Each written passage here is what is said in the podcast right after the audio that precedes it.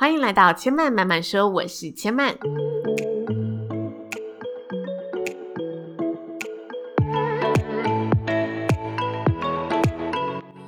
目前频道在 iTunes Store、Spotify、Google Podcast 都听得到。喜欢的朋友欢迎帮千嫚订阅并留言评论，让更多人可以认识千嫚慢慢说喽。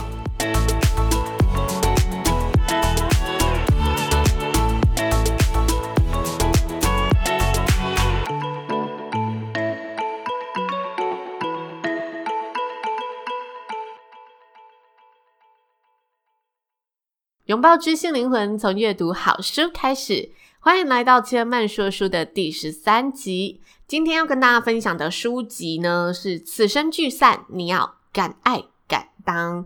这本书的作者呢，是拥有专业心理师资格的两性作家，本身也是位母亲，同时也是一个职场女性的身份。那他的名字呢，就叫做李爱玲，不知道大家有没有听过呢？这本书千万觉得啊，非常适合遇到两性问题、家庭问题或者女人烦恼的女性，想要寻找答案的话，这本书也许里面的一些小故事会非常适合你。但坦白说，这本书的某些部分，千嫚自己会觉得有点太偏心女性了，太以女性的观点去看事情。但其实，因为这本书的作者他本身就是强调，女人要先懂得爱自己，培养自己，让自己成为更独立自主的女性。所以，如果是以他这个角度立场出发的话，一切当然是非常的，就是理所当然的一件事情。但今天的说书单元，千曼更希望的是，无论听众是男是女，都可以有所收获，对这本书可以感受到它里面的一些精华。因此，千曼呢选了三篇是以讨论两性相处，或者是讨论不论是男是女都会遇到的一些问题，来跟大家分享。那第一章节呢，要跟大家分享的内容是“欲是性与性，爱是灵与灵”，一个关于情欲的议题。在情欲这件事情上，我们都无法回避动物的本能，脱下外衣，卸下防御，赤裸相见的不只是肉体，还有灵魂。作者的朋友 Cathy 呢，某天约了作者出门谈心。一见到 Cathy 呢，就看他一脸幽怨、欲言又止的说：“这个月我们两个去开房间了。”作者说：“很好啊，恋爱谈了半年，开房间这不是很正常的事情吗？”Cathy 接着说：“一点都不好。那天过后呢，他明显对我冷淡了，爱答不理的，让我觉得之前的献殷勤都是假的，就是为了要跟我开房间而已。”作者说：“然后呢？” Cathy 接着说：“我觉得他就是个渣男呐、得手之后就原形毕露，后悔死了。我竟然被这种人给睡了。”作者说：“那你是不是想分手，又不甘心的觉得白白的让他占了便宜呢？”接着就看到 Cathy 呢，又气又恼怒的点点了头。东方女性的弱者思维是怎么来的？很大一部分就是从性观念上来的。我们从小接受了传统的性教育。对性的观念保守、羞涩，都让女性在以后的性行为中会本能的认为自己是比较吃亏的那一方。同时，社会长期培养出的观感和价值也是。因此，男人外遇出轨是男人的天性，但女人如果红杏出墙就是不守妇道。男人如果放浪形骸是种风流倜傥，女人如果享受欲望，那她就是淫娃荡妇。但其实客观而言，上床这件事情它是一个互动的，成年男女你情我愿，只要女人自己不拿弱者的姿态来给予自己束缚，其实就不存在着谁占便宜谁吃亏的这件事情。然而，很多女人的悲剧都是从离不清这点开始。有人会因为第一次给了谁，从此就跟定了他。有人会因为和谁发生了关系，觉得自己吃亏，对方一定要付出代价；而有人呢，则是会因为和谁上过了床，就开始纠结自己身体的奉献和牺牲，想要要求更多的回报。我不是鼓励女人都勇敢去睡，更不是鼓励泛滥的滥交或者一夜情。但一个女人真正的成熟，就是能客观的、理性的正视自己的情欲。接纳自己的需求，做好必要的防护，承担不了的后果，那就不去做。决定去做的，那同时我们也要成熟的为自己的行为负责。曾经有个女孩私讯我，男友一直想要，我要给吗？我说，你要先问问自己，你的身体和心理有想要吗？这是这一章节千麦想跟大家分享的一个精华片段。为什么会想跟大家分享这个章节呢？因为千曼觉得性这件事情其实要让它是平等的，但是因为性爱这件事情在国土民情啊、文化信仰、家庭教育的等等不同，让我们每个人对于性爱的标准会有不同的道德出现。同时，也出自于女孩子先天的一些生理构造不同。女性本身拥有处女膜，常被旁人作为一个贞操的象征。因此，许多父母其实他们是出自于保护女儿，出自于一个善意，耳提面命的教育女孩要守住处女膜，告诉大家，诶，处女膜多重要。但是，并非教育女孩珍惜自己的身体，重视自己的第一次。这两者其实乍听之下很像，好像传递的处女膜很重要，但其实前面我只告诉你，诶，你失去了处女膜，那你就是一文不值。你失去了处女膜，你以后会就是要交一个男朋友可能会很困难哦。他是强调你守住贞操的一个重视感，但另外一个是你的第一次值得被真爱重视。这两者的差异，往往就是女孩在发生性行为后，会对自我产生吃亏心理的地方。其实平心而论，千曼觉得东方国家，就是如果你从小在一个真的国土民情相对保守的国家成长，你会觉得吃亏这个心理真的是很难避免，因为学校的性教育并没有这么的健全透明，大多的父母出自于不知道怎么开口提及这个敏感的性事。进而含糊其辞，或者用传统的观念教育。但其实现在社会的资讯真的很发达，学习不会只是靠家庭、靠学校，后天的成熟和坚强是我们可以自己给予自己的。所以不要让性成为自我束缚。我觉得这是一个女性她自己从女孩子要转变为女人，她需要去面对的一个课题。那另一个层面来说，女孩子如果一直把性作为一个自我的束缚，其实相对的，对于一个想要为你负责的男人，他也会是一种。增加了无形的压力的一个感觉，因为一个男人，如果你找到的是负责任的男人，你才愿意跟他进行下一步的发展行为嘛。那如果这个男人你已经确定他会对你负责任了，你为什么要一直把你已经跟我发生关系了，你就是要为我付出更多的责任，强要在他身上呢？这反而会我觉得有点失去彼此的信任。所以我觉得正视并且坦然的面对自己的欲望。如果你知道自己对于性这件事情是。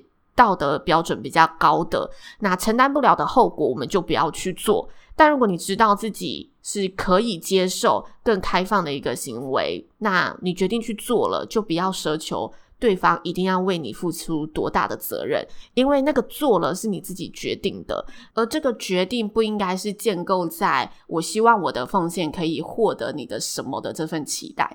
这个决定应该是建构在我自己真的觉得我可以去做这件事情，我想去做这件事情，而且我确定我做这件事情不会后悔。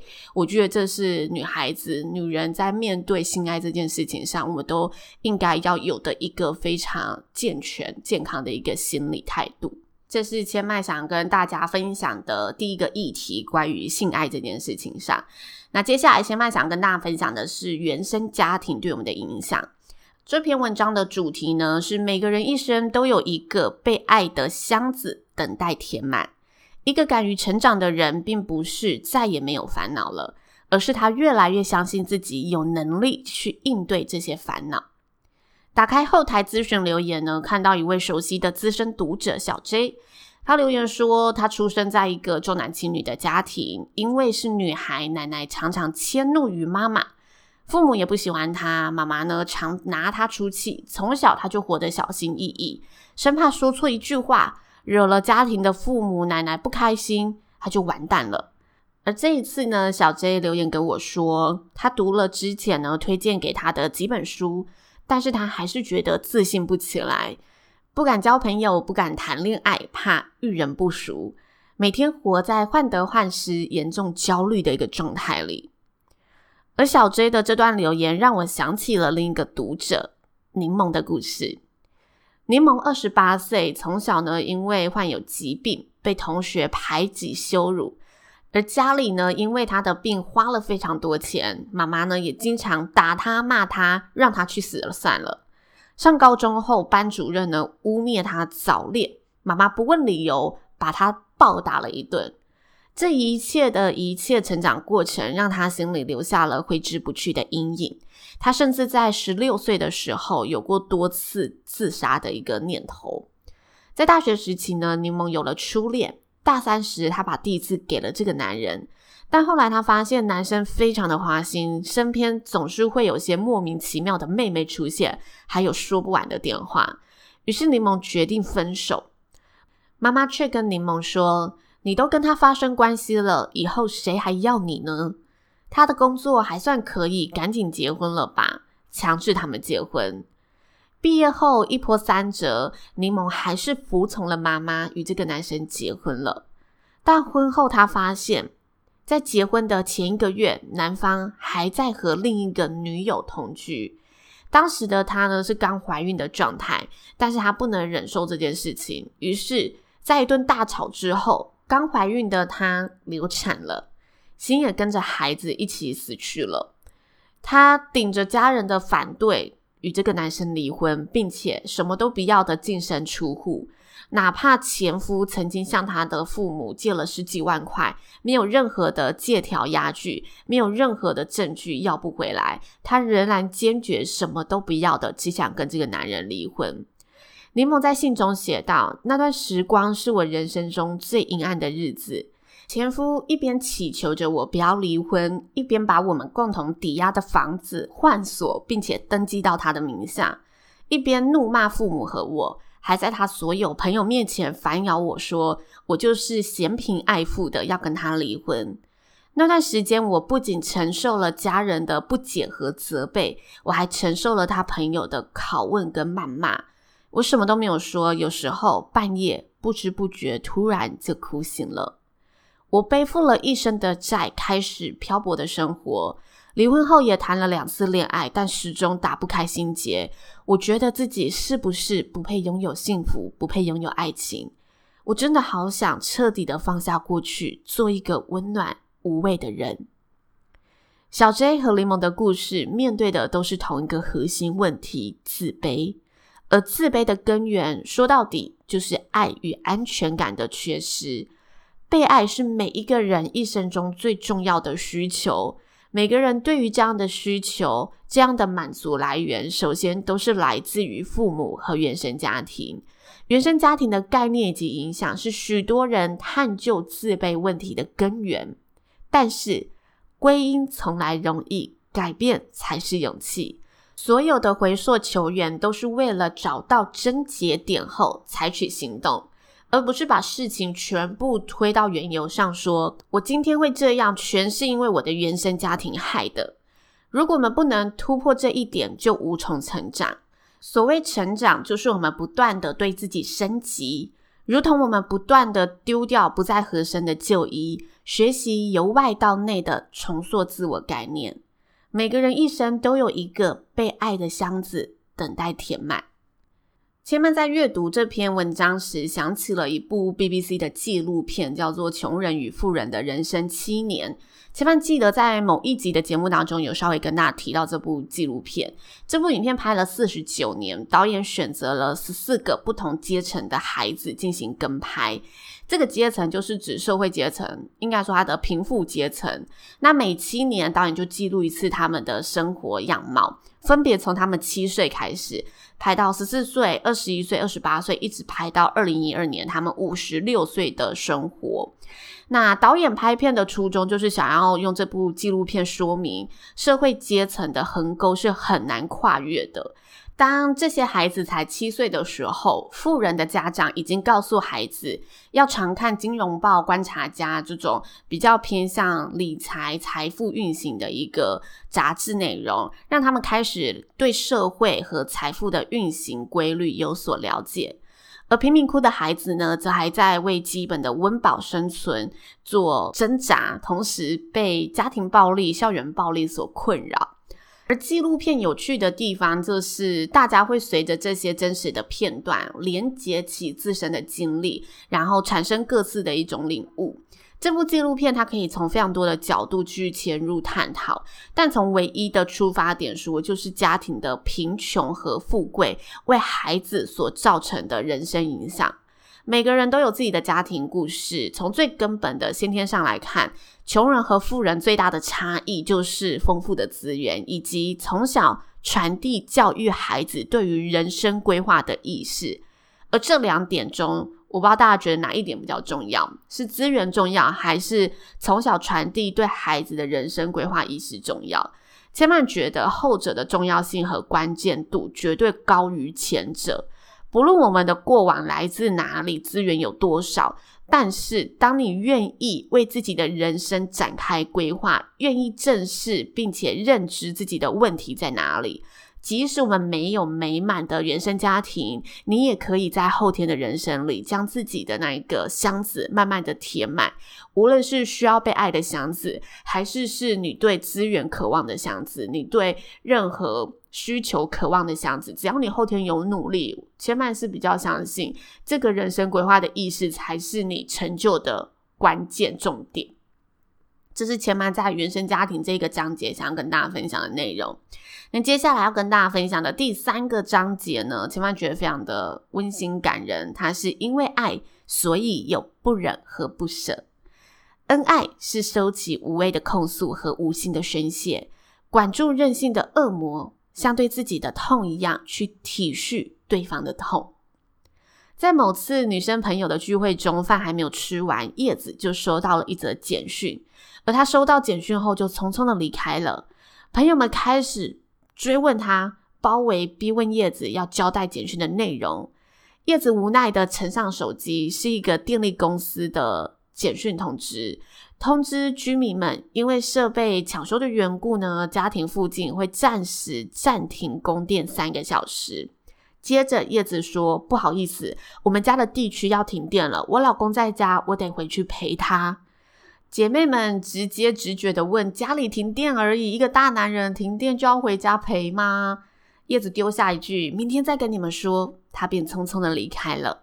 隔天呢，叶子在姐妹里的群组里说了一个怕黑的男人的故事。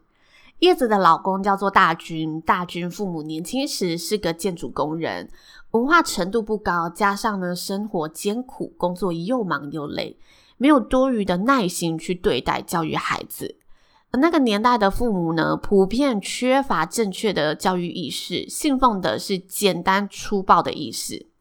大军调皮，自己呢被父母打惯了，棒棍理论对大军而言起不了太大的作用。父母呢既没有时间，也没有精力，更没有方法去教育他。最省心省力的方式，就是把他关进黑暗的屋里，让他怎么哭怎么叫都没有人回应。而这个方式成功的把大军制服了，但黑暗在大军的心里也留下了一个阴影。大军自起后对黑暗有了特殊的畏惧，家里无论白天黑夜，一定要时时刻刻的开着所有的灯。叶子说，刚交往的时候，他也觉得不太理解，甚至有点鄙视。一个大男人在自己家里面，怎么还会这么怕黑呢？但是当他了解了大军的这段童年经历后，叶子开始觉得心疼。堂堂男儿心里还住着一个被关进小黑屋的男孩，那是他的伤口，是一个孩子害怕不被爱、担心被抛弃的本能的恐惧。也许别人无法了解，但我懂。我要陪着他，也因此，两夫妻偶尔遇到社区停电时，他们会什么话都不说，直接对看，一起出门，然后去附近转转绕绕，或者去家里旁边压马路溜达溜达。在不知情的人看，这是一个矫情、幼稚，甚至有点懦弱的感觉；但是在爱的人眼里，他是可以被理解、被接纳、被体恤的。一对真正有爱的人，会小心保护彼此的伤口，不去做二次的撕裂和伤害，把爱变成一剂温热的药膏，敷在不为人知的暗处，慢慢陪着对方疗愈旧伤。前面非常喜欢，就是这个作者他最后的这一段文字，前面看了心里头觉得非常的温暖。面对越亲密的人，我们越容易失去耐心，甚至有时候吵架口不择言，不经意的一个玩笑、一顿争吵，就肆意的把对方的不堪当作武器，或者往对方的懦弱发动攻势。因此，我们才听到人家说：“我最深爱的人，伤我总是最深。” 其实，因为爱，我们很容易去看见对方的脆弱，看见对方的无力，看见对方最不愿示人的那一个面相跟角落。而在一段亲密关系中，如果我们不懂得去保护对方这块脆弱的领地，恐怕这世界上只会多更多的怨偶。就像叶子，她如果长期的嫌弃老公怕黑没有出息，其实这个嫌弃对彼此而言就是永远停息不了的战火。但是，当你因为有了爱，因为这份爱有了不忍和不舍，真的理解并且陪伴对方时，对方的那份脆弱反而会成为了他对你的需要，而那份需要会成了彼此关系中无可取代的温暖存在。而且那份存在会让彼此成为了更亲密的一个重要关键。这是千曼在这个章节当中想跟大家分享的一些观点。那以上就是千曼说书今天分享的内容喽，谢谢您的收听，也跟大家做个活动预告。千曼在二零二零年的三六九十二月会举办抽书活动，目前三月的活动呢已经举办完毕了，那六九十二月这三个月还会有活动哦，活动会在 IG 上进行，欢迎有兴趣的朋友可以追踪千曼的 IG，知性生活家刘千曼，一起呢来参与六九十二月这三波的抽书活动喽。那目前千嫚慢慢说呢，在 iTunes Store、Spotify、Google Podcast 都听得到。喜欢的朋友呢，也邀请大家可以呢分享给更多的好朋友，让大家有机会认识千嫚慢慢说喽。千嫚慢慢说，今天就说到这里喽，也邀请您下次再来听我说喽，拜拜。